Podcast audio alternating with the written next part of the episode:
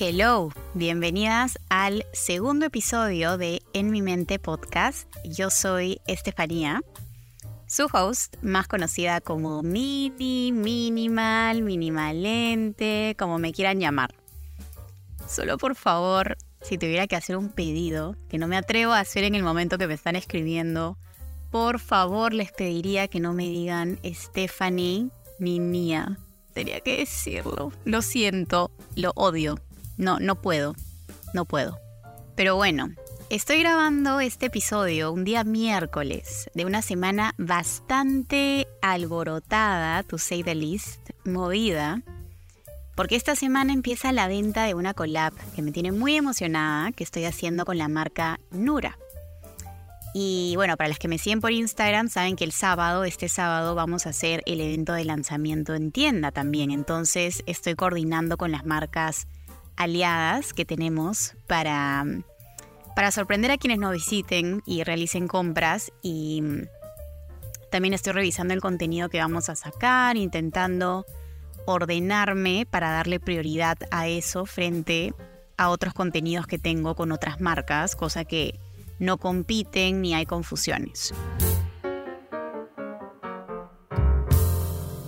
Y bueno, ya que estoy en semana de lanzamiento, Pienso que he tenido una suerte de realización, ¿ya? Veo mi, evolución con la cámara, con, el contenido que saco, em, con mi manera de hacer marketing y generar momentum antes del lanzamiento de una collab. Eh, y bueno, a raíz de todo esto es que se me ocurre hablar sobre cómo es que dejé el mundo corporativo y empecé a construir mi marca personal a través de Minimalente. Y bueno, ahora trabajo en redes sociales. Y a ver, ya no, hay que, hay que ser justas. En realidad, más que se me haya ocurrido a mí, una de ustedes me sugirió hablar sobre esto y me pareció muy chévere abarcar este tema después del primer episodio que trató justamente de los inicios, de empezar y mm, de dejar de postergar. Me pareció rico hablar de mis inicios en Minimalente porque pienso que es otra manera de enfocar y abordar la experiencia de un comienzo, ¿no? me explico.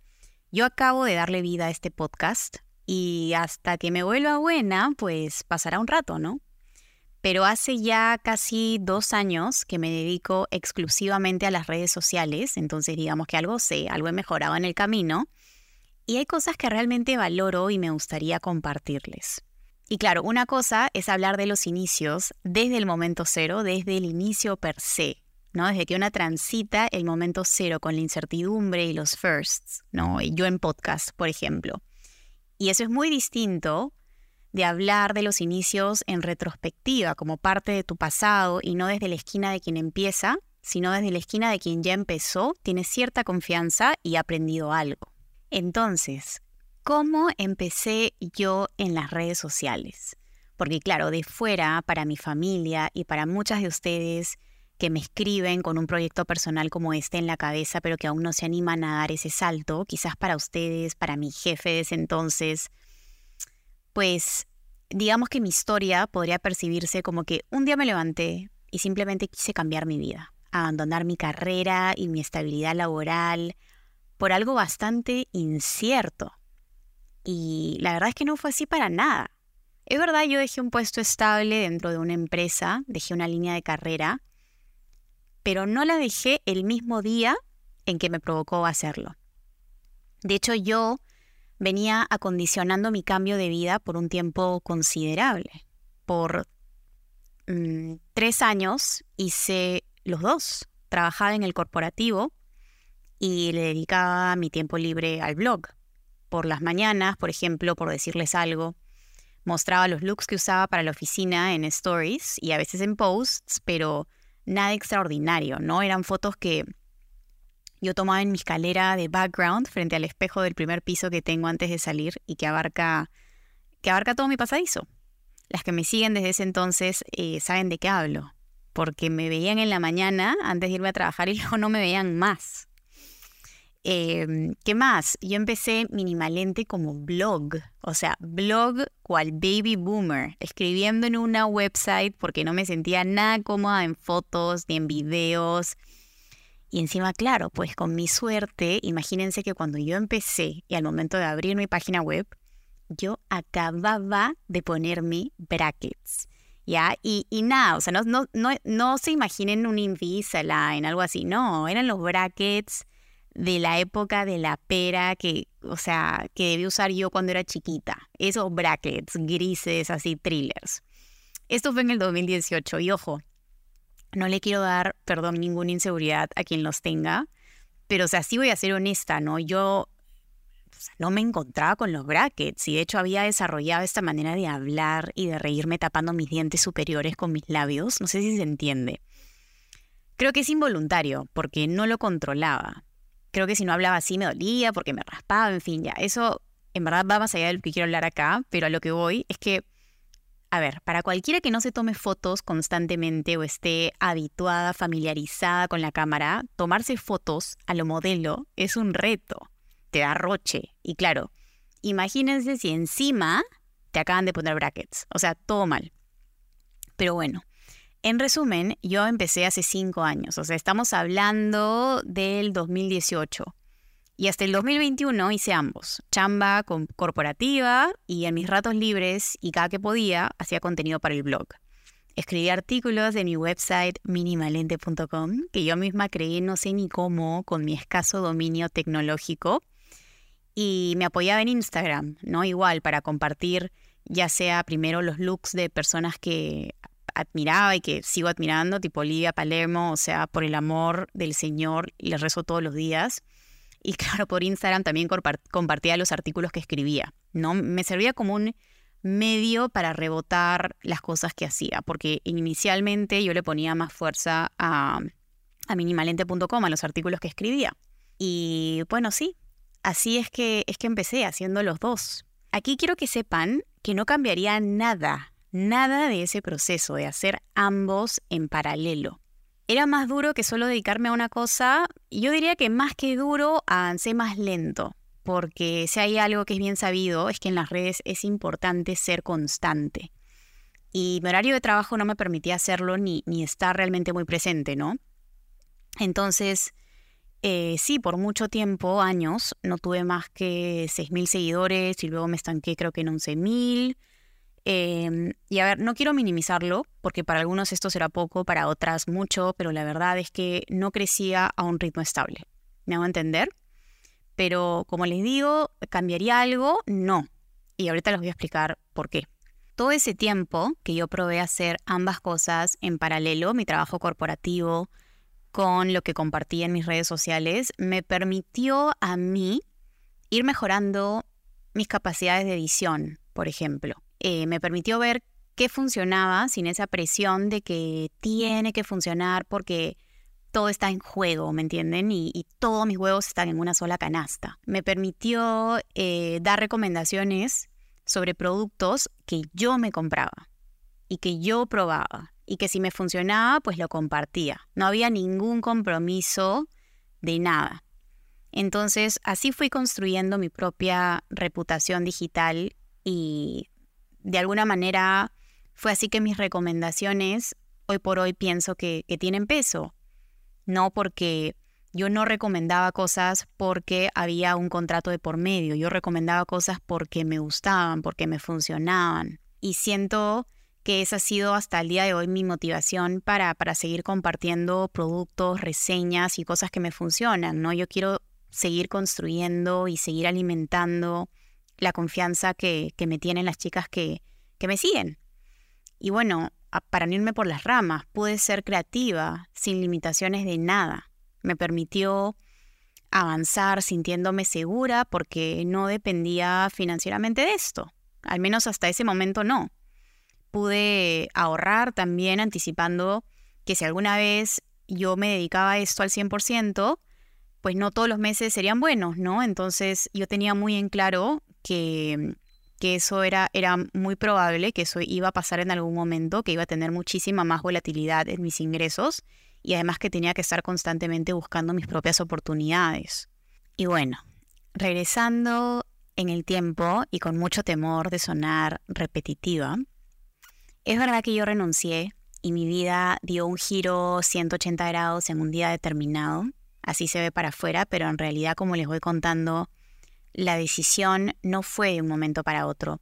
Yo fui construyendo durante todo ese proceso de hacer ambas cosas al mismo tiempo, en paralelo. Así me funcionó a mí y así me sentí segura. Y aquí es que me gusta hacer un paralelo eh, con algo que yo leí acerca de un martillo, ¿no?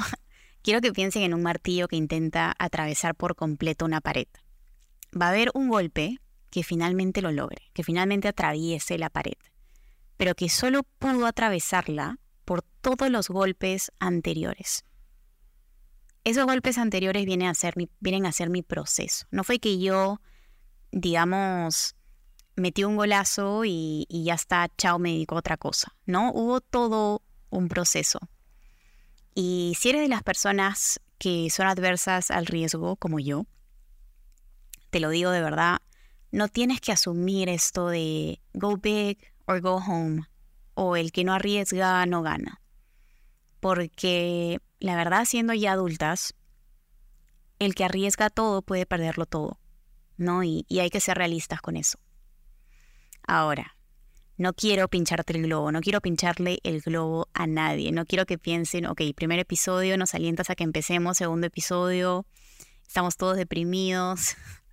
o sea, no quiero para nada eso, solo creo que cualquier transición puede ser vivida de manera más delicada y gentil, no solo para ti, no solo para mí, sino para nuestro proyecto personal. Creo que es parte de cuidarlo. Te explico a veces pensamos que tenemos que abandonarlo todo, ¿no? Pasar de cero a 100 kilómetros por hora como si fuéramos Porsche o no me dan caso, no sé nada de carros, pero lo que voy es que realmente no tienes que dejar tu vida como la conoces ni tomar el más grande riesgo porque todos tenemos cuentas que pagar, todos tenemos responsabilidades. Pienso que podemos tomar el toro por las astas, sí, pero quizás una, una por una. ¿Me entienden? Primero la una hasta luego la otra. no al mismo tiempo. Creo de verdad que romantizamos demasiado simplemente el abandonar y buscar mejores arenas. Porque es fácil pensar que el jardín está más verde del otro lado, en otra cosa. Pero como dicen también, es más verde donde riegas. Y tienes que regar de a pocos no a baldazos porque las plantas se ahogan. Me encanta que siempre elijo analogías sobre cosas de las que sé muy poco, pero espero que, que se me entienda. Entonces, como te decía, no tienes que dejar tu vida como la conoces para empezar totalmente de cero porque es muy intimidante y pienso que puede ser corrosivo para tu proyecto personal a menos que, no sé, ya estés abandonando un país en guerra o sucedan cosas muy inesperadas y puntuales, no veo por qué tiene que ser así. Y es que saben que a veces me animaría a decir que, los sueños o, o nuestras pasiones no llegan a dar frutos no porque faltó talento o ganas o porque el sueño no era suficientemente bueno o no era para nosotras. A veces no funciona porque no estábamos preparadas para asumir nuestro sueño como tal en toda su magnitud, es decir, no solo con lo bueno, sino con los setbacks, con las fallas, cuando hay problemas, con lo feo. Para darles un ejemplo, no he llegado a filmarme llorando, ya, la típica que pones un reel eh, inspiracional y estás llorando y luego estás feliz, pero eh, fuera de bromas, esto de, de ser tu propio jefe es duro, porque Tú tomas las decisiones, las ejecutas y te juzgas luego. Todo, todo, todo es tu responsabilidad. Es duro ver que tu cuenta de banco no crece al mismo ritmo que tus gastos. Y le voy a ser honesta, sin mis ahorros y toda mi chamba de años, yo habría durado meses en esto. O sea, es así, se los digo no, no habría tenido la capacidad mental de ser graciosa, creativa, ni de mostrarme positiva y no sé cómo me conocen, sin la seguridad financiera que yo construí antes.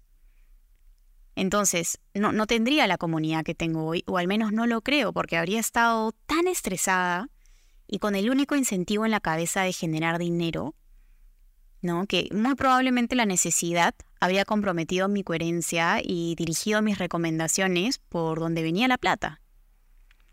Y ojo, no te estoy diciendo que, que no vas a aprender en el camino, ¿no?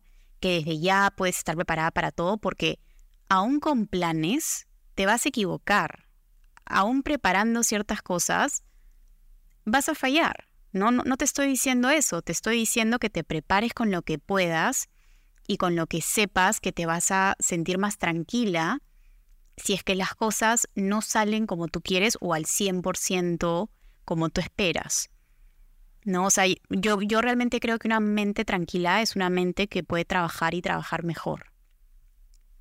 Perseguir tus sueños no es sinónimo de encararlos em, sin un poquito de preparación. Es verdad que vas a aprender en el camino y, y es verdad que perseguir tus sueños puede comenzar hoy, sí, de hecho te animo a que empieces hoy pero hoy día puede empezar a modo de acondicionarte para la transición, prepararte para los cambios. Si hay algo que quiero que, saquen de este capítulo es que pienso que deberíamos normalizar perseguir nuestros sueños de una manera responsable, porque podemos ir de a pocos, podemos ir a nuestro tiempo, a nuestro ritmo. Recuerden que a veces los proyectos no salen no por, como les digo, falta de talento, falta de ganas, o porque el proyecto no era bueno, sino que simplemente suceden problemas en el camino que si es que no tenemos el acondicionamiento adecuado, pues no vamos a poder enfrentar, ¿no? Y bueno, ya para no acabar todos deprimidos, los dejo con, una frase que mm, compartí en Stories y en un carrusel de Julia eh, Cameron, que se lo voy a traducir. Es algo así como, es imposible mejorar y verse bien al mismo tiempo date permiso de ser una principiante, porque al permitirte ser una mala artista, tienes la oportunidad de ser artista. Y quizás con el tiempo, una artista muy buena. No olvidémonos de eso, de, de pensar que tenemos este sueño y nuestras capacidades para realizarlo están a la altura, porque en un inicio no lo van a estar. Eso es, es imposible.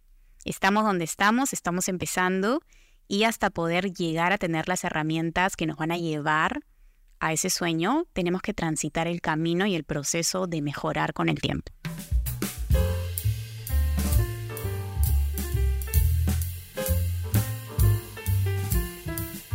Así que bueno, las dejo con, con esa reflexión y hasta un próximo capítulo. Que estén muy bien y espero verlas el sábado o espero haberlas visto el sábado, porque no sé cuándo se va a publicar este episodio.